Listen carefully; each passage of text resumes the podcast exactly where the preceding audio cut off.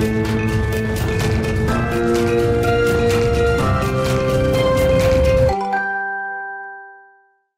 Bonjour à tous et bienvenue dans Smart Boss, le rendez-vous des patrons et des patronnes. Je suis ravie d'accueillir Jacinthe Briet, directrice générale de Les Prairies Bio, une filiale de Danone qui commercialise deux marques, euh, les deux vaches et Faire Bien. Bonjour. Bonjour Merci beaucoup d'avoir accepté cette invitation. Alors au sommaire de l'émission, on aura une première séquence David rencontre Goliath où tu vas faire face à une start-up et, vous parlerez de vos, vos, sujets en commun. Ensuite, tu auras la séquence en coulisses où on va parler plutôt de ton parcours parcours de dirigeante et, ton quotidien.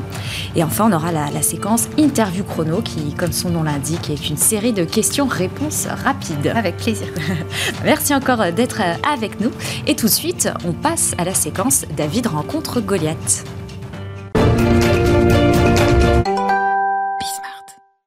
Donc la start-up qui te fait face, c'est mes produits verts, un site euh, d'e-commerce éco-responsable et local. Et donc je suis ravie d'accueillir sa PDG, euh, Lorraine Griff. Bonjour. Bonjour, bonjour, merci de me recevoir.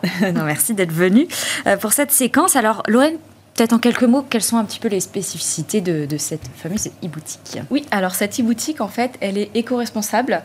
Euh, elle donne de la visibilité à des créateurs, des artisans, des agriculteurs qui sont engagés dans une démarche éco-responsable et qui fabriquent des produits avec des matières premières naturelles, sourcées en France, et qui souhaitent faire découvrir en fait euh, bah, tous ces produits éco-responsables à des consommateurs soucieux de l'environnement.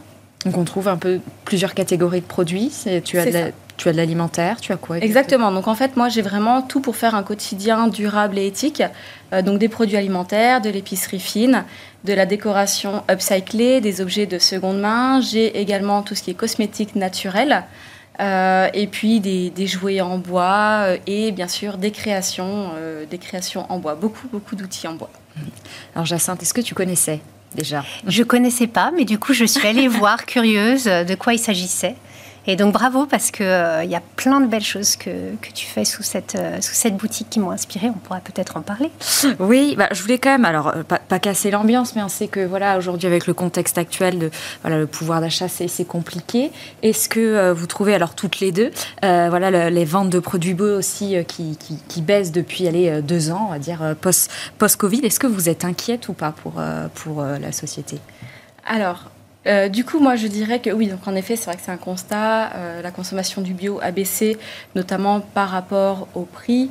Euh, moi, je dirais que c'est pour ça que je me suis positionnée surtout sur du local. Euh, qui est des produits naturels.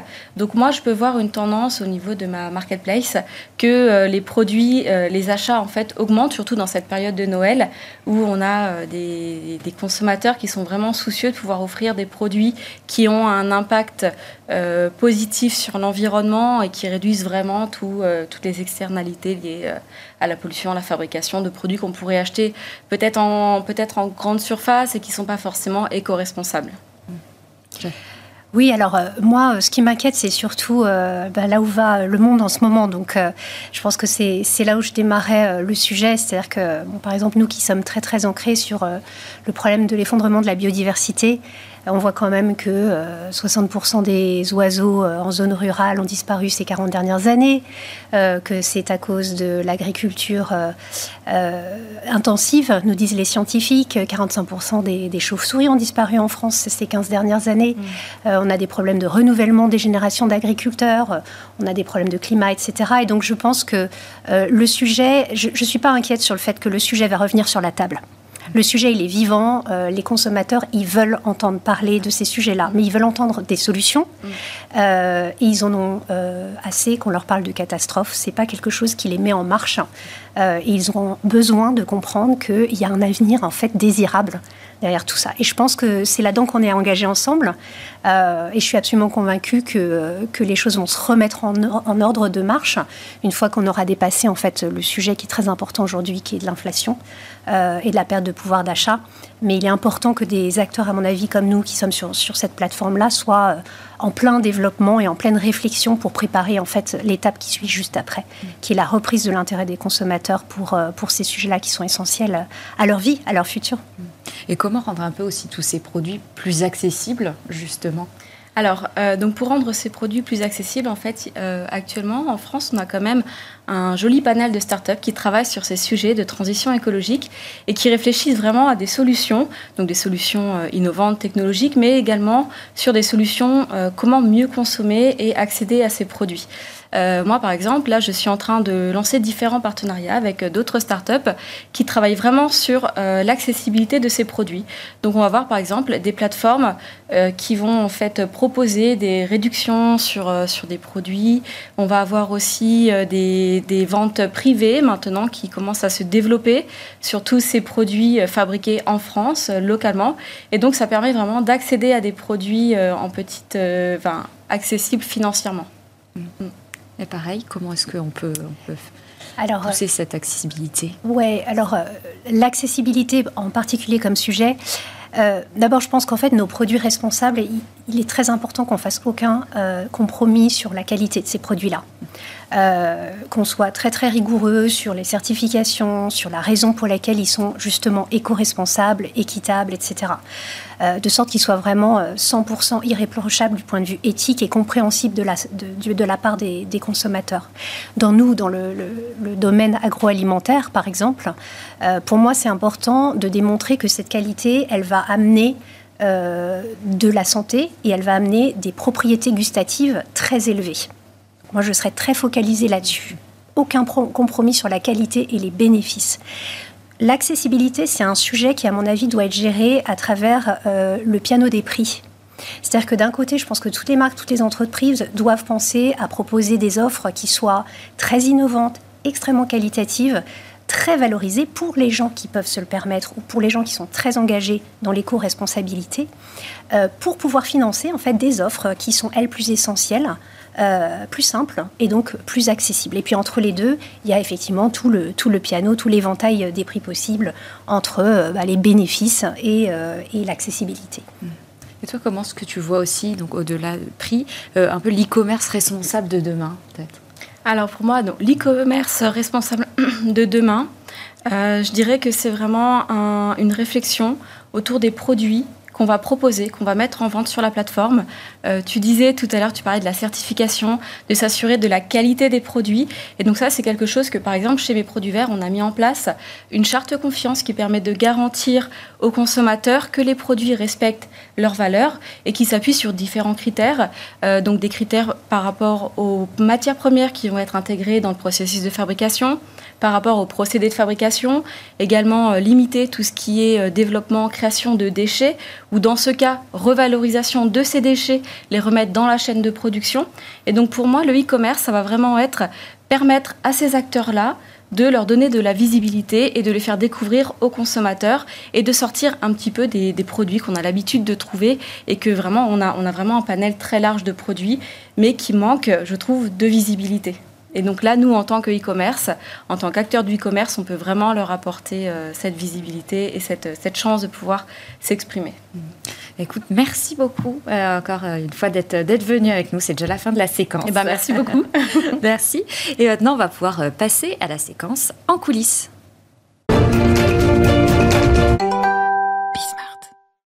Alors avant d'évoquer euh, ton poste actuel, je voulais quand même rapidement revenir sur ton expérience en tant que directrice générale de Théo by Lipton, qui est une sorte de Nespresso du thé, euh, parce que tu as participé au lancement euh, de cette marque en 2015.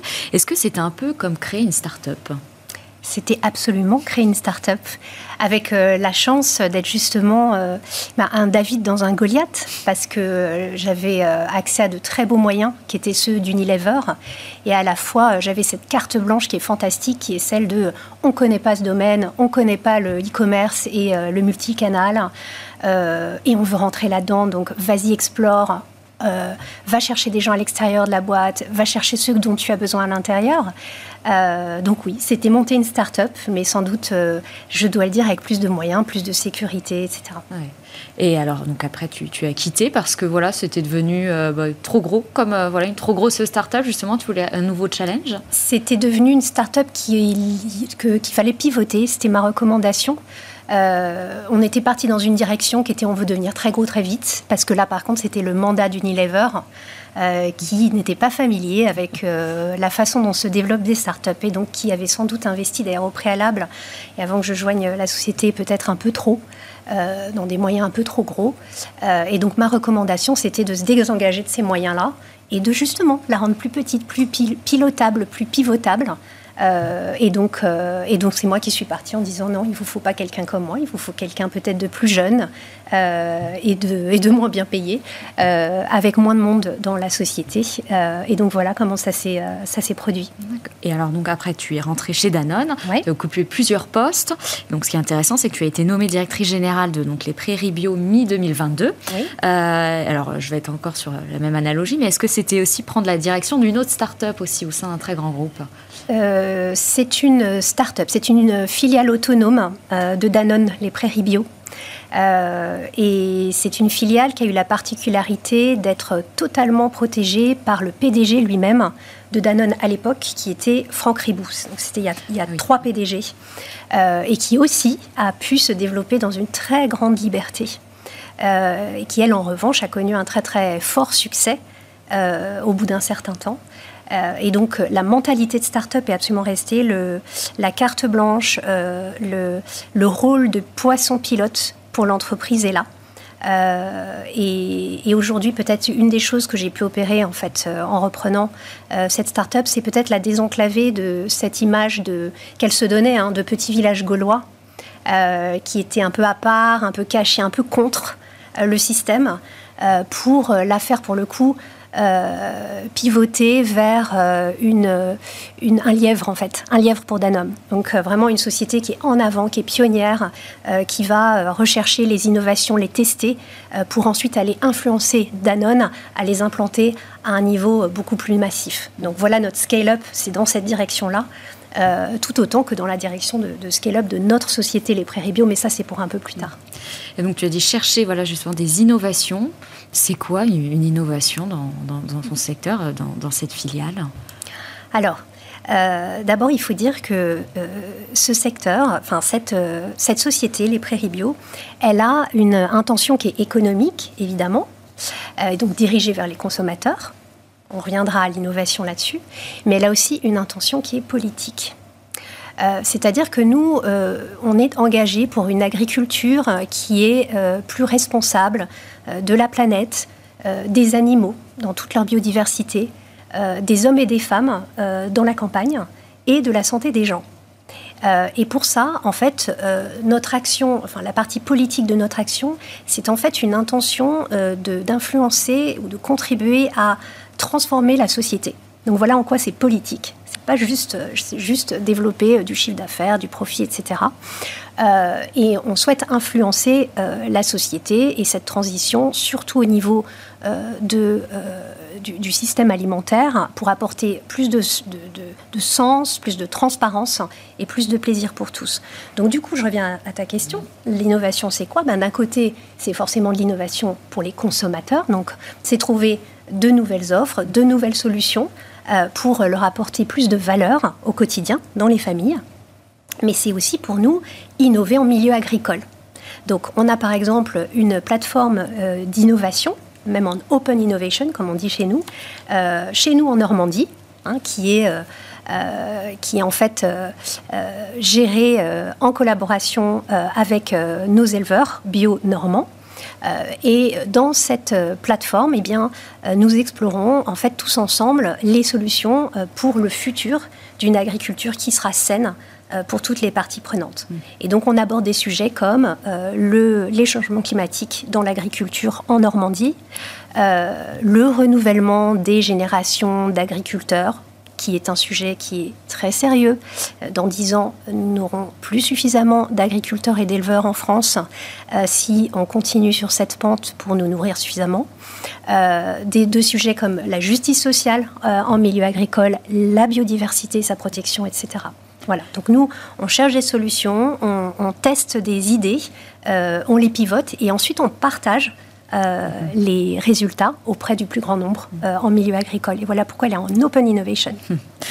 tu as des origines euh, normandes, bretonnes. Est-ce que c'est un atout quand justement on, on doit discuter avec, tu as parlé des agriculteurs, c'est voilà, ces agriculteurs, ces éleveurs laitiers, je cherchais. C'est devenu un atout, plutôt un atout, parce qu'aujourd'hui, euh, l'atmosphère est devenue bonne et c'est une atmosphère de confiance et on se raconte les choses et, ce sont des choses qu'on peut partager. En réalité, euh, quand je suis arrivée euh, dans ce milieu-là, je pense que j'étais surtout pour eux une femme de milieu urbain qui a vécu à l'international. Je suis franco-vietnamienne aussi. Et, donc il y a eu beaucoup de méfiance, bien entendu. il y a eu beaucoup d'étonnement. Euh, que j'ai été moi choisie euh, avec ce profil pour euh, mener cette mission. J'ai remplacé quelqu'un qui était quelqu'un qu'ils aimaient beaucoup et qui était un homme et un peu plus âgé que moi, aussi très engagé. donc un atout oui, mais il a fallu surmonter quelques obstacles. Alors, et comment tu as fait justement? J'avais posé forcément la question d'être une femme là-dedans, mais comment est-ce que tu as fait pour leur, voilà, leur montrer, faire changer un peu d'avis quoi? Eh ben, Je pense que c'est l'authenticité de, de l'engagement. Euh, en fait, on a commencé par un sujet euh, qui était difficile, qui était euh, la négociation annuelle, mais c'était aussi une négociation de contrat fondamentalement, de notre contrat équitable. Et, donc, c'est pas forcément une, façon très engageante de commencer une conversation et de connaître des gens et des partenaires. Mais il se trouve que à travers cette, ce, ce, thème, j'ai pu prouver euh, mon engagement réellement, ainsi que mon équipe qui était nouvelle en fait à ce moment-là, parce qu'on a eu vraiment un renouvellement d'équipe. Euh, et on aboutit cette année en fait à un contrat équitable, puisque c'est depuis 2019 un contrat équitable dans lequel on est engagé avec euh, nos éleveurs partenaires. un contrat équitable qui est particulièrement innovant en France dans l'équitable et qui leur permet d'obtenir un revenu disponible restant de 2 SMIC. Euh, il faut savoir que dans leur métier, éleveur bio de plaine, euh, en 2022, euh, la moyenne était de 0,2 SMIC. 0,2. Donc on est dans une situation relativement catastrophique. Quand je parle de justice mmh. sociale, je ne pense pas que c'est exagéré d'employer mmh. ce concept. et, ces deux SMIC, ils sont garantis quels que soient les aléas climatiques et l'inflation. Euh, et on y a abouti ensemble, euh, pas dans un rapport de force, mais dans un rapport de collaboration qu'on a réussi à, créer. Et c'est vraiment tout au long de cet échange euh, que de fait, eh bien, en mettant certaines cartes sur table, en prenant certains risques, je pense que personnellement et, et, ensemble en tant que collectif avec, avec l'équipe, on a pu ensemble démontrer effectivement l'authenticité de notre engagement. authenticité, donc ça prend du temps. Et alors, tu, as déjà dit à plusieurs reprises, donc tu, tu, as un, tu as un peu les bottes dans la terre, je te cite, euh, car tu vas donc euh, discuter régulièrement avec, avec ces producteurs. Tu vas aussi beaucoup à l'usine. Qu'est-ce que tu fais exactement voilà, quand tu te déplaces? Alors, euh, donc je vais souvent en Normandie. donc notre terroir à nous, il est en basse Normandie en majorité. Donc nous travaillons avec une cinquantaine d'éleveurs euh, bio et qui se trouvent, eux, à moins de 80 km de distance de la laiterie, donc là où nos, yaourts sont, le lait est transformé en yaourt. Euh, qu'est-ce que je fais? Eh bien, euh, je passe du temps dans les fermes avec mes bottes et mon manteau très chaud. Euh, je passe du temps dans les fermes, euh, à leur contact, euh, pour comprendre chacune des situations particulières. Déjà, pour comprendre leur propre modèle bio. Les modèles bio sont très différents de l'un à l'autre. Il y a énormément de, de choix d'entrepreneuriat possibles et de modes d'agriculture possibles dans un cadre donné qui est celui de la bio. Euh, et c'est important pour moi de, comprendre, de saisir techniquement de quoi il s'agit et où se trouvent les défis, où se trouvent les solutions, qu'est-ce qu'on peut amplifier euh, et comment on peut faire intervenir euh, des expertises. Et on est en, maillage très fin avec beaucoup d'experts locaux, des instituts publics, la Chambre d'agriculture en Normandie, la Maison de l'eau, etc., etc. Et en fait, on travaille tous en collaboration pour effectivement faire naître des idées nouvelles les tester. Euh, et donc, il est important d'être en, en proximité en fait avec les éleveurs. Il est important aussi d'être en proximité avec les personnes qui travaillent euh, à la laiterie, au mollet literie, et, et, ce sont des gens qui sont très très partie prenante de l'aventure. Euh, pour qui lait de vache signifie énormément. Euh, lait de vache a en fait euh, permis une, deuxième naissance en fait de, cette laiterie qui était euh, qui avait un petit peu de mal économiquement et on a une très grande conscience que nous dépendons tous les uns des autres.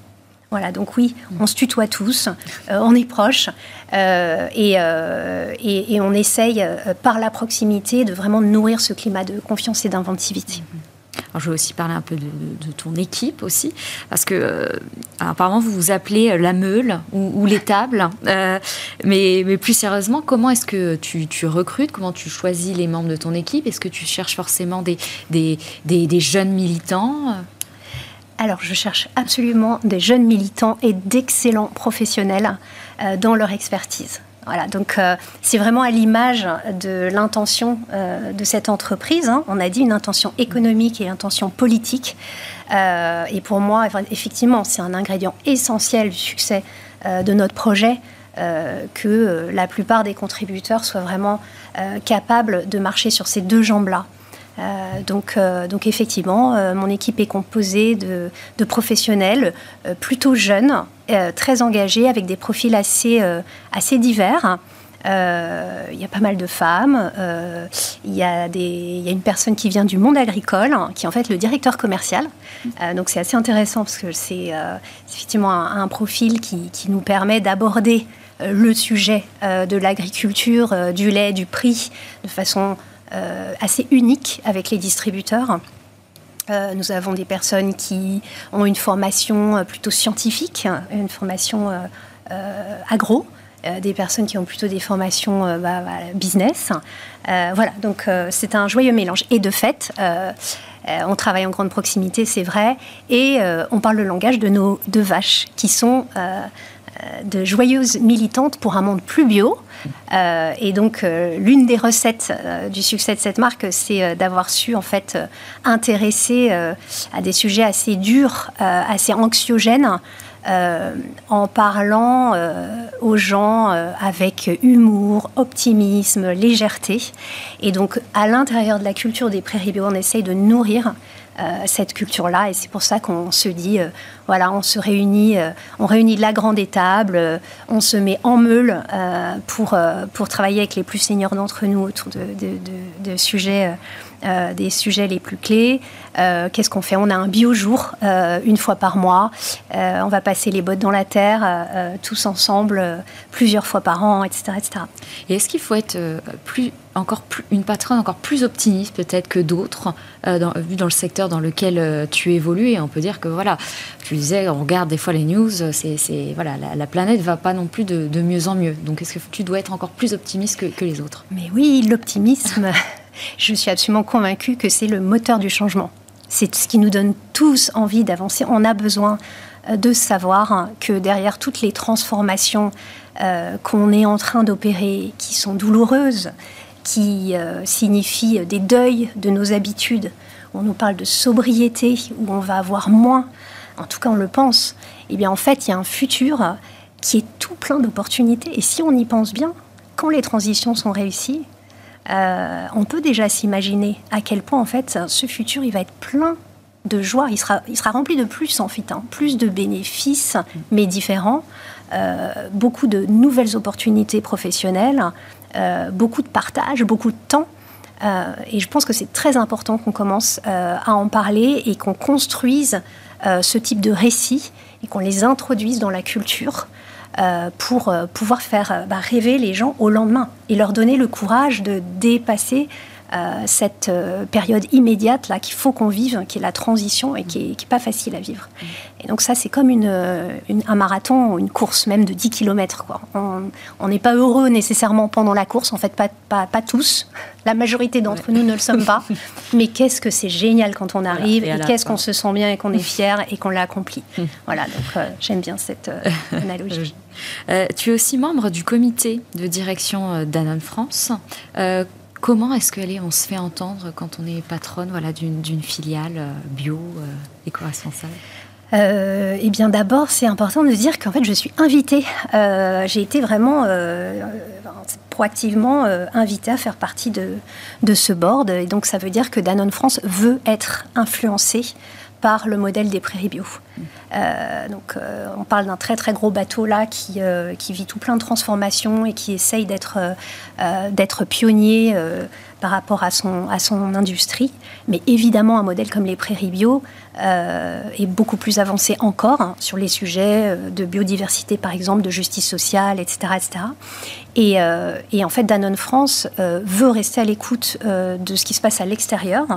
Et donc, comment je me fais écouter Écoutez, en fait, à travers mon, métier, je suis beaucoup à l'extérieur, en fait, à l'extérieur même des prairies bio. cest je passe beaucoup de temps à rencontrer euh, des gens, à, travailler en coalition avec des marques responsables, avec le Synabio, qui est le syndicat de la bio, avec plein d'acteurs engagés.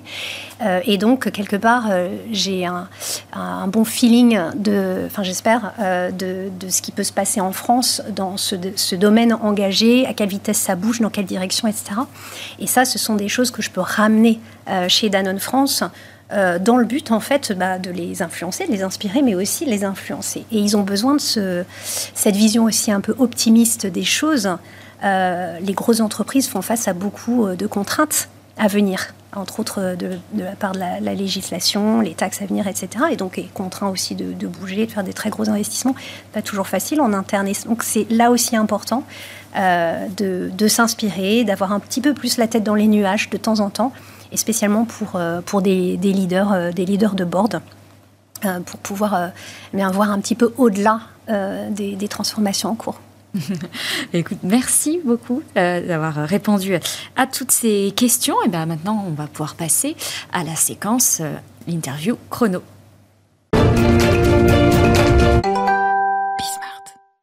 Alors, première question, est-ce que tu préfères la Normandie ou la Bretagne? Oh, c'est dur. Ah oui.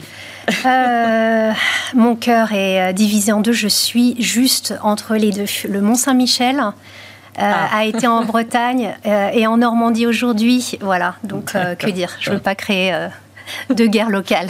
Allez. Est-ce que tu es plutôt LinkedIn, Instagram ou TikTok? Je suis plutôt LinkedIn. Est-ce que tu peux me citer une entrepreneuse ou une dirigeante française que tu apprécies, qui t'inspire?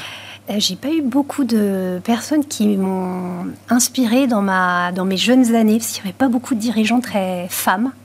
Et il y en a une, elle s'appelle euh, Sandrine Conseiller. Euh, elle est aujourd'hui CEO de, de, Bear Brands et elle a été la dirigeante d'Aigle. Et elle a vraiment engagé l'entreprise dans la mode durable, etc. C'est une femme libre, courageuse, féminine, une maman. Et c'est elle qui m'a donné mon premier job. D'accord, très... ok, je ne connaissais pas, c'est bon à savoir. Quelle est l'application que tu utilises le plus?